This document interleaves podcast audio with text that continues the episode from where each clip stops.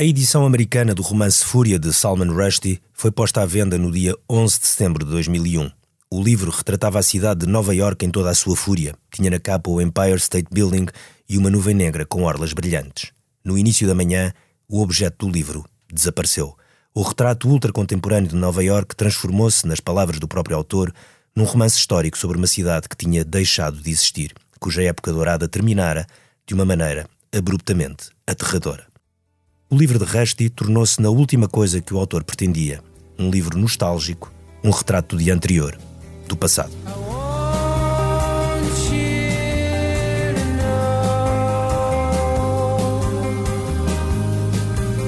Nas semanas e meses a seguir aos atentados, muitos escritores refugiaram-se no jornalismo.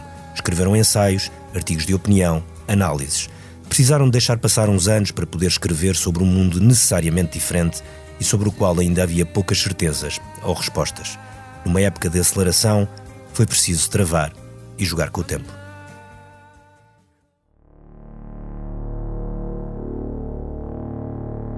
O rugido permanecia no ar, o ronco distorcido da queda. Agora o mundo era assim. O fumo e a cinza rolavam pelas ruas fora e dobravam as esquinas, irrompiam brutalmente às esquinas, ondas sísmicas de fumo com folhas de papel timbrado a surgirem em lampejos, folhas de formato padronizado, com bordos cortantes, a pairarem, arrastadas num sopro, coisas inimagináveis na cortina de fumo matinal. Dom DeLillo, no livro O Homem em Queda. Este podcast não é a história do 11 de setembro, nem a história destas duas décadas. É uma história do 11 de setembro e uma história do que podem ter sido estas duas décadas, de um dia que mudou o mundo, de tudo o que partiu dele e dos desafios que nós enfrentamos. E vamos em direto para imagens que nos chegam de Nova York. Two airplanes have crashed into the World Trade Center in an apparent terrorist attack. The United States military has begun strikes against Al Qaeda terrorist training camps. Lehman Brothers collapsed, unleashing a global financial crisis. The United States has conducted an operation that killed Osama bin Laden. Seven billion people on planet Earth. Greenhouse gas emissions are still rising we will make America great again. COVID 19 can be characterized as a pandemic. Dia em que o século começou tem o patrocínio da Lexus, uma marca automóvel extraordinária que há mais de 20 anos acompanha a evolução do mundo e abre caminho a um futuro melhor. Descubra mais em amazingstories.lexus.pt. Todos sabemos que os séculos não começam quando está convencionado. Dá-nos mais jeito começar no ano zero, 1800, 1900, 2000 e por aí fora.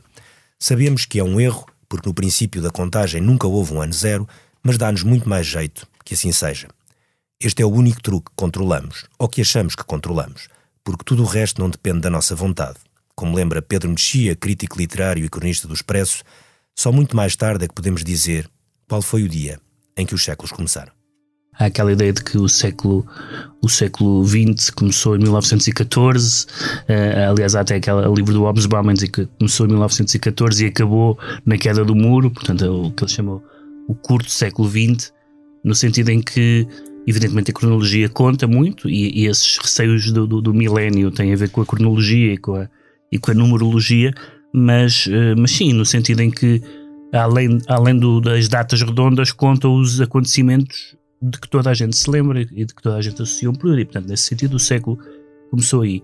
Mas mais do que o século ter começado aí, eh, acabou aí um, um, breve, um breve período em que, retrospectivamente, podemos dizer que fomos felizes, não é? que é aquele período entre, justamente entre a queda do muro e o 11 de setembro, em que, de repente, houve uma confluência de, de otimismos históricos, houve delírios sobre o fim da história. Uh, uh, evidentemente a história não, não acaba, nem, nem, tem, não, nem tem nenhum sentido pré-determinado e, e esse o 11 de setembro, além de muitas outras coisas, foi um reencontro com a história para as pessoas que achavam que a história, que a história tem um fim, que a história se ia ausentar das, das questões humanas, uh, sendo que evidentemente o 11 de setembro, além do mais, não é uh, uh, destrinçável do, do que se passou no século XX em termos de, das ligações do e da política externa americana e das ligações com o Médio Oriente e com os países árabes e, de, e, e, e islâmicos e portanto uh, uh, também não, não foi uma coisa que tenha aparecido do nada, não é tipo uma bomber, não é, um, não é um lobo solitário é um, é um atentado que tem uma história, aliás, que tem um historial de, de tentativas e de organizações, e se, quiser, e se quisermos, começa na guerra, começa na invasão russa da, do Afeganistão. Do, do Afeganistão. Portanto, tem uma história. Naquele momento em que, em que os em que os em que os mujahidins, em que os não, neste caso até que os, que os talibãs, que os, que os estudantes de teologia eram os heróis do Ocidente porque eram uns, uns resistentes à, à invasão soviética. Portanto, a, a história a história está sempre presente, mesmo quando nos esquecemos dela.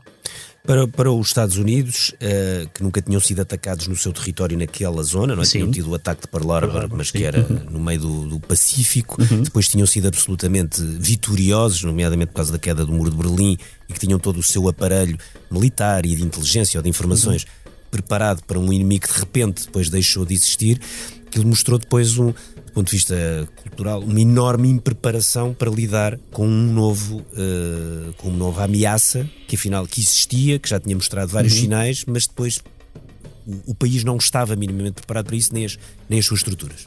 Em termos de ameaça doméstica, sim, é verdade, porque não tinha havido um outro ataque no, no em território americano, um ataque uh, uh, daquela escala, embora tivesse havido terrorismo interno.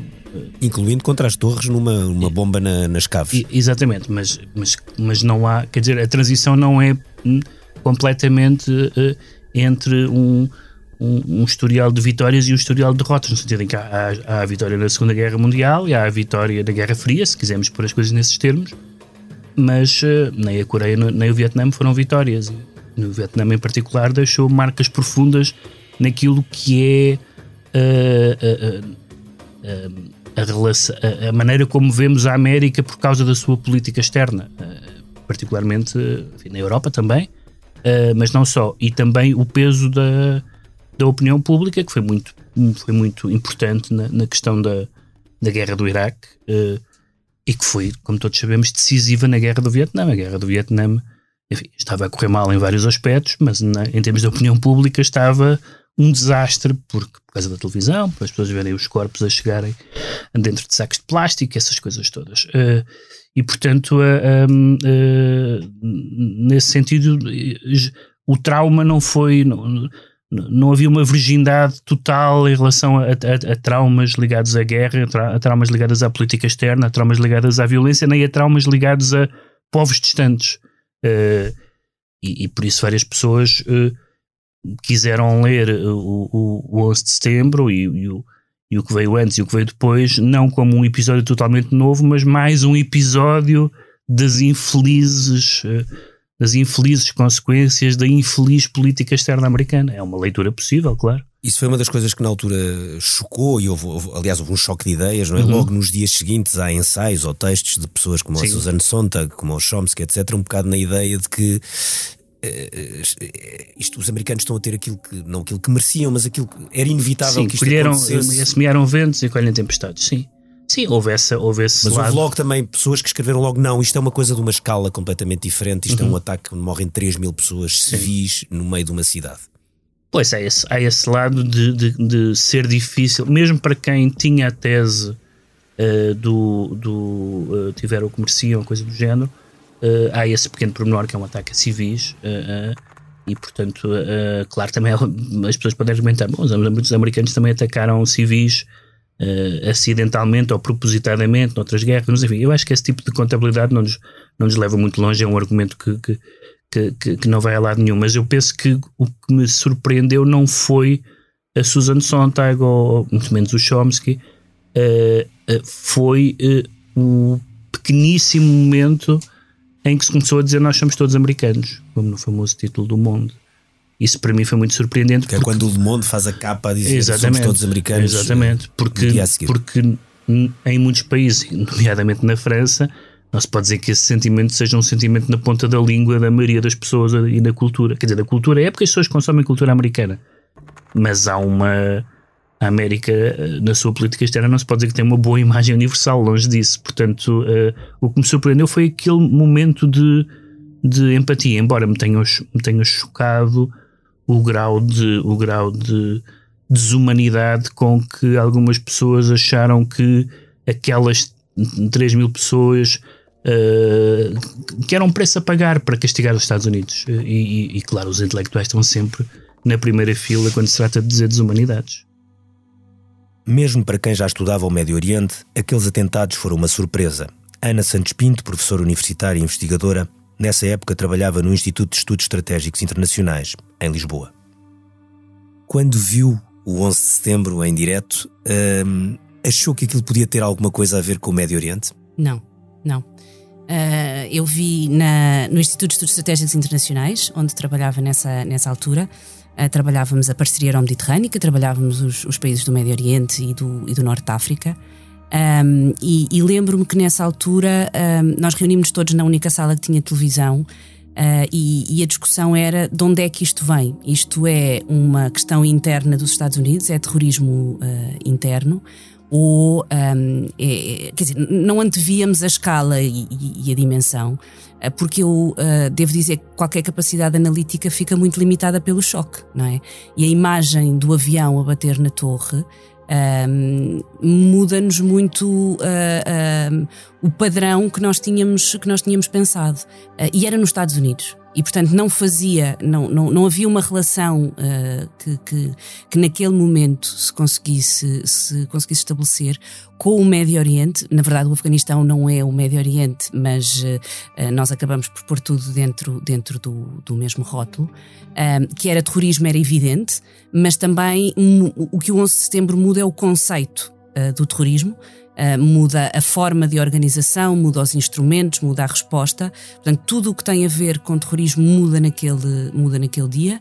Uh, e, e, dá origem àquilo que, que, me parece mais permanente para além da nossa vulnerabilidade ao terrorismo, que é a política identitária. Uh, e isso sim no Médio Oriente torna-se bastante mais efetivo. Mas depois, sim, sim, sim. Apesar disso, quando depois se começa a estudar o que aconteceu, tinha havido já um atentado contra o World Trade Center em 93, com uma bomba muito forte uh, na, nas garagens. Uh, e, e, já tinha sido, você já tinha havido um atentado naquele mesmo edifício e já com, com grande potência. Foi um dos maiores atentados em, em termos de dimensão de bomba. Apesar disso, uh, isso depois provocou uma certa estranheza como é que os serviços secretos norte-americanos nunca tinham conseguido depois seguir essas pistas, porque apesar de tudo havia coisas a ligar um e outro. Certo, mas a utilização do avião muda tudo, porque a questão dos atentados bombistas uh, foram acontecendo e eram utilizados na Europa num mecanismo de. de na Europa e, e, um pouco historicamente, quer dizer, trabalhando o conflito israelo-palestiniano, a dimensão dos, atentados, dos, do, dos atentados bombistas é muito significativa, mas isso é uma bomba colocada num uh, parque de estacionamento, que é uma coisa que, que não é um instrumento novo. Uh, também já tinha sido feito um ataque a um, a um navio norte-americano um, e, e, aí é um instrumento de guerra Sim, convencional. Na Somália, outros uh, no Sudão, nas, emba exato, embaixadas. nas embaixadas, etc. Mas isso são instrumentos tradicionais do terrorismo. Se nós olharmos para aquele dia, o que aconteceu foi a utilização de um meio de transporte. Uh, completamente novo, porque uma coisa é mandarmos um carro com, com bombas, que também era uma coisa que já tinha acontecido uh, uh, anteriormente. Uh, outra coisa é pegar num avião civil, e neste caso mais do que um avião civil, numa ação absolutamente concertada, uh, para pontos estratégicos. Portanto, nós não tivemos só uh, o World Trade Center em Nova York, tivemos Washington também, tivemos o outro avião que, que, que caiu. caiu. E, portanto, aqui há, há, há, várias coisas novas. Há uma. primeiro, há o território dos Estados Unidos, há uma ação concertada e a utilização de instrumentos completamente diferentes, que é um avião civil. Uh, e isso, e isso eu acho que era difícil uh, estabelecer esta, esta, esta ligação uh, à partida. Pela absoluta novidade. Apesar de só aqui uma questão, queria fazer um parênteses que é quando se lê a história, o, o, o, suicídio era uma coisa que era proibida pelo Islão e é proibida pelo Islão. Um, e segundo eu percebi, o, os primeiros atentados suicidas ocorreram no Líbano em 83, uhum. com o Hezbollah contra tropas francesas e, e embaixadas americanas, embaixada americana, se não estou em erro. Um, e de repente, a partir daí, isso passou a ser uma coisa habitual, mas antes disso não era. Porque há a diferença da dimensão identitária que é o martírio. Martírio não é suicídio. O martírio é, uh, uh, e, e, tem sido utilizado em diferentes momentos, eu não estou a tirar a minha vida contrariando aquilo que é a vontade, chamemos-lhe Deus ou, ou de Allah. O que eu estou a fazer é dar a minha vida por uma causa que é maior. Uh, e esta politização uh, do, de uma dimensão de convicção e de crença, eu só morro naquele atentado se esta entidade divina quiser. Portanto, não sou eu que estou a tirar deliberadamente uh, a minha própria vida. E isto mexe com convicções e com crenças absolutamente irracionais, que aliás depois nós vemos exploradas por, por redes como o caso da Al-Qaeda, como o caso do autoproclamado Estado Islâmico, que, um, que querem efetivamente mudar a estrutura da sociedade e mudar a vivência uh, do Islão. Embora uh, nós uh, devamos ser bastante criteriosos em não confundir as duas coisas. Terrorismo não é, não tem nada a ver com o Islão enquanto convicção religiosa. Agora, esta dimensão de identidade e de pertença é utilizada uh, com esses fins. Portanto, não é a dimensão do suicídio, de eu deliberadamente retiro a minha vida. O que eu faço é dar a minha vida em nome uh, uh, de uma causa um, e, e deixo ao critério desta entidade divina o que é que me vai acontecer. E essa mudança ficou, porque esta, essa questão da identidade eh, continuou ou ficou mais marcada a partir daí em continua, vários países? Sim, sim, sim. Não só zonas... continua, como fica eh, mais marcada. E fica mais marcada porquê? Porque as decisões que se tomam a partir de 11 de setembro eh, são decisões que afetam aquilo que nós temos como direitos, liberdades e garantias que mudam o dia a dia das pessoas, mas que mais do que isso mudam a nossa percepção do outro. Ou seja, nós passamos a olhar para o outro Uh, e, e, deste caso tipificando uh, o, o, estereótipo uh, do muçulmano como aquele que pode representar uma ameaça, basta a utilização do terrorismo islâmico, que é um erro conceptual. O terrorismo é islamista porque há uma visão radical daquela, daquela convicção e daquela forma de organização da sociedade.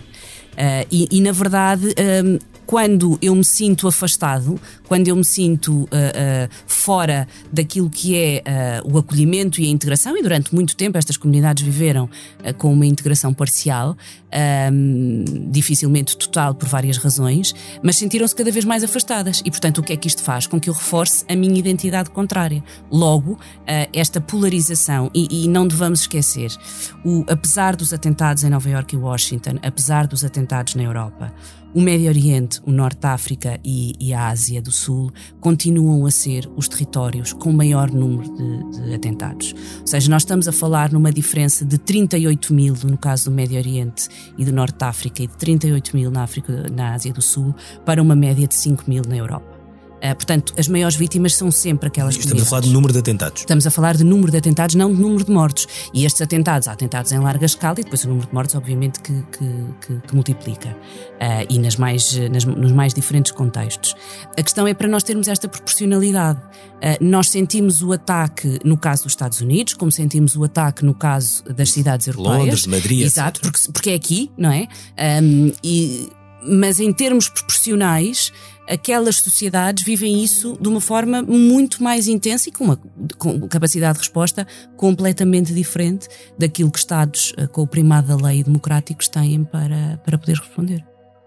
Naquele dia, Miguel Monjardino já era comentador de assuntos internacionais na TSF. Estava fora de casa, no Porto, quando lhe ligaram. Miguel, que hoje é professor universitário, colunista, isto do Expresso e comentador da SIC Notícias, Toma nota de todas as suas intervenções públicas, faz aquilo a que chama um mapa mental do que vai dizer e do que acha que lhe vão perguntar. Das 300 ou 400 intervenções que fez para a TSF, aquela foi das que correu pior.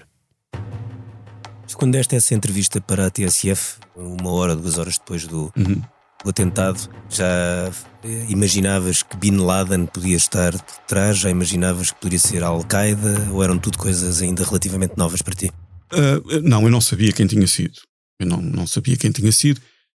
Até porque nos discursos norte-americanos ao longo de 2001, as grandes questões de segurança internacional estavam ligadas à Rússia e à China.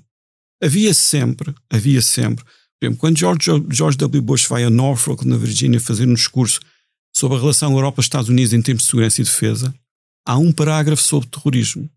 Um parágrafo. mas o grosso do discurso é sobre questões que nós hoje consideramos atuais.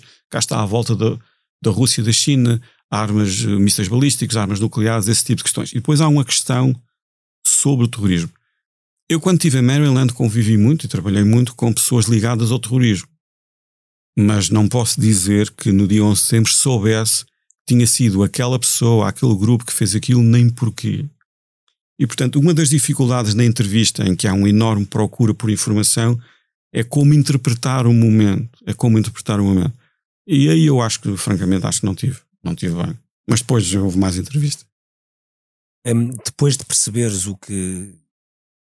percebendo o que, o que, de facto estava por detrás, uh, o ataque ao Afeganistão era inevitável, não? Era inevitável. Até por uma razão histórica. Uma das vantagens de se ler história, que hoje em dia se calhar é uma coisa que não se dá muito valor, é perceber que uma grande potência na situação dos Estados Unidos teria forçosamente que reagir. Mais, teria reagir, teria que reagir com bastante violência.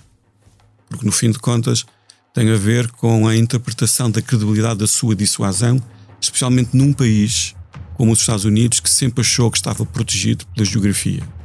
E está, de facto, protegido. E, portanto, a audácia do ataque ao coração financeiro, militar e político dos Estados Unidos exigia uma resposta violenta. Só que bastava olhar para o mapa para perceber os problemas logísticos associados à resposta, porque é muito difícil chegar ao Afeganistão. Muito, muito difícil. Porque só se pode chegar pelo norte se a Rússia autorizar, no fim de contas, coisa que vai acontecer. Pelo, pelo oeste, só pelo Irão. Não era não provável. Era não era provável. Pelo sul tem que ser pelo Paquistão. O Paquistão sendo um dos principais patrocinadores dos talibãs, uma das primeiras coisas que eu imaginei é sim a necessidade dos Estados Unidos responderem, mas a logística da resposta era muito exigente. É muito difícil. Tem que haver bases. Bases pressupõem conversas políticas ao mais alto nível. E, portanto, eu penso que foi só no dia 8 de outubro que o George W. Bush anuncia formalmente, já estava a acontecer, uh, o início dessas operações, e isso só foi possível através de uma grande pressão sobre o Paquistão e de um acordo político ao mais alto nível com Vladimir Putin, que deu acesso às bases na Ásia Central aos Estados Unidos. E havia a ideia no, nos Estados Unidos da dificuldade que era o terreno do Afeganistão, visto que a União Soviética tinha lá tido um desastre militar, eh, já no século XIX, os ingleses uh, tinham hum. tido também a vida difícil. Ele é considerado um atoleiro uh, de impérios. Sim, o território é muito difícil. Aliás, nós portugueses podemos. Temos história aí, porque o, o, primeiro europeu, o primeiro europeu que, que, no fim de contas percorre aquela zona numa tentativa de perceber um, se há uma maneira de chegar à China ou ao Japão sem ser por via marítima, porque era enfim, era difícil e, e, penosa em termos humanos, é um, é um jesuíta, é Bento de Góis, curiosamente era dos Açores, é, curiosamente é dos Açores, e ele sai do, do, norte da Índia, depois atravessa o Paquistão, entra no, no Afeganistão, e onde é que ele tem problemas? A partir de Kandahar, que é a base dos talibãs. Portanto, quem leia o diário que Bento Góis escreveu em 1600, 1601, 1602, quando ele atravessa aquilo tudo e depois passa pelo Hindu Kush e vai ao deserto de Gobi, ele morre aí, ele morre aí, ele é emboscado exatamente onde a NATO e os Estados Unidos tiveram imensos problemas nos últimos 20 anos, parece que não mudou nada. Portanto, o território é muito difícil, mas é um território vital porque o Afeganistão é que liga a Ásia Central e a Ásia do Sul. Portanto, é um país pivô. Se as coisas correrem bem no Afeganistão, é um país que liga toda a gente e toda a gente ganha dinheiro. Se é um país onde as coisas correm mal, eh, temos a situação que temos tido nas últimas décadas, em que não é possível haver ordem política interna no Afeganistão. Não tem sido possível. Nos últimos 50 anos, não tem sido possível. E, portanto, a grande questão agora é o que é que vai acontecer. Eu não sei a resposta, mas vai ser interessante seguir. Há 20 anos, quando todos os olhos se viraram de novo para o Afeganistão, também havia poucas respostas. Os bombardeamentos ao país que albergava Bin Laden eram inevitáveis e a invasão mais do que provável. Ao mesmo tempo e de forma surpreendente, Nova York preparava-se para dar a volta à sua maneira. Maria Manuel Mota, a investigadora portuguesa que na altura vivia na cidade, recorda como um mês de luto deu lugar de repente à força inesgotável da metrópole. E depois já há um dia que é lindíssimo, tenho que dizer. Foi um mês completo de luto. sentíamos mesmo todos de luto. Ou seja, eu não conheci ninguém diretamente, mas todos conhecíamos pessoas que tinham lá um primo, tinham isto, aquilo, outro. Não tenho ninguém direto, mas havia um ambiente completo de velório durante o mês inteiro tudo fechou, os restaurantes fecharam, a Broadway fechou, quer dizer, tudo. As luzes apagaram-se na Times Square. Não era sítios que eu vivia, não é? Não ia, por exemplo, à Times Square, mas. Ou ia, às vezes, quando ia com uh, amigos que estavam turistas, isto e aquilo, mas quer dizer, não ia. Mas a cidade estava apagada. Aquela cidade que nós dizíamos que vivia 24 horas, a cidade estava apagada, não havia nada. E houve, quando fez um mês, o Giuliani fez um discurso eu nunca mais voltei a ler, a, a ouvir, mas que eu me lembro na altura que me tocou imenso e foi um discurso tipo: isto aconteceu, já fizemos o nosso luto, mas agora está na altura de nós abrirmos e começarmos a, a viver a vida, porque a vida continua, isto. E então, nessa noite, todos os restaurantes abriram portas, tinham ou menos gratuitos, ou, ou portanto, a maior parte deles era gratuito e nós deixávamos ficar o que quiséssemos. Um, foram tiradas janelas dos restaurantes para estar aberto para a rua. Foi assim algo. Uh, toda a gente pôs velas na, nas janelas. Uh, foi uma vigília, mas uma vigília que tinha havido milhentas, obviamente, mas tinha, foi uma vigília vivida, uma vigília de esperança. O futuro é, continua, estamos cá e vamos continuar a nossa vida. E portanto foi foi ao mesmo tempo foi um virar de página esse dia, essa noite. Acho que foi lindíssimo e, e acho que se fez ao mesmo tempo respeitou-se as pessoas que tinham perdido as suas vidas, obviamente, mas, mas foi ao mesmo tempo uma, uma, uma noite feliz porque tínhamos vivido aquilo, mas a vida continuava e estávamos preparados para continuar a, a viver a vida. Inês Lobo é arquiteta Nessa altura ia a Nova York quase todos os anos. Não se esquece da primeira vez que olhou para o vazio do Ground Zero, mas sempre acreditou na força das cidades e na força daquela cidade. E o que é que era aquilo? O que é que se pensava olhar para, para, para aquele espaço destruído? Pensava-se acima de tudo nas pessoas, acho eu. Uh, Pensavam-se nas vidas que se perderam, pensava-se. Uh, Fica-se sempre a pensar como é que é possível que estas coisas aconteçam. Não é? A riqueza maior que nós temos nas cidades são as pessoas e, portanto, usar isso para afirmar seja o que for é, é inaceitável. E eu penso que é acima de tudo isso que se pensa, não, não se pensa eh, na destruição da cidade enquanto coisa física. A cidade tem uma coisa muito bonita, uh, que é. Eu, há uma cidade no mundo que eu gosto imenso e que se liga muito com, Nova York, que é São Paulo. São Paulo é costume, podemos chamar-lhe também Nova York tropical, não é? Há muita gente que lhe chama Nova York tropical. Cidade densa, cheia de gente, etc. A primeira vez que fui a, Nova York, a São Paulo, tive a sensação de que uh, se a cidade se destruísse, rapidamente a selva tomaria conta daquele lugar. E isso dá assim uma espécie de tranquilidade a quem percorre aquela cidade gigantesca. Portanto, esta ideia de que a cidade é uma coisa que se cicatriza rapidamente, que se transforma, que evolui, etc. Portanto, eu acho que aquilo que fica com o que acontece no 11 de setembro é mesmo o desrespeito pelo, pelos homens, em primeiro lugar. E depois essa capacidade de regeneração e de transformação que as cidades têm. Claro, e que nós acreditamos sempre que, que elas não perdem. A regeneração de Nova York foi rápida. No dia 14 de setembro de 2001, uma jovem banda nova-iorquina, os The Strokes, deu um concerto na cidade a antecipar o lançamento do seu primeiro álbum, de que retiraram cuidadosamente da edição em CD uma música menos simpática para a polícia da cidade. Is This It foi lançado a 9 de outubro. A Fúria estava de volta à cidade.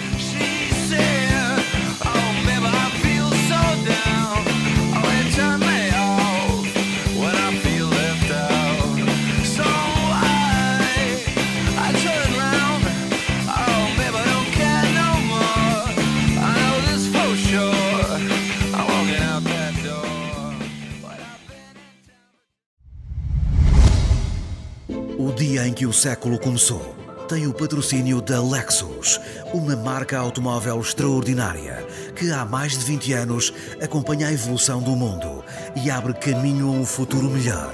Descubra mais em amazingstories.lexus.pt. No terceiro episódio deste podcast, vamos ver como se começou a desenhar o novo século, com o regresso em força da história e a ascensão da tecnologia e da segurança.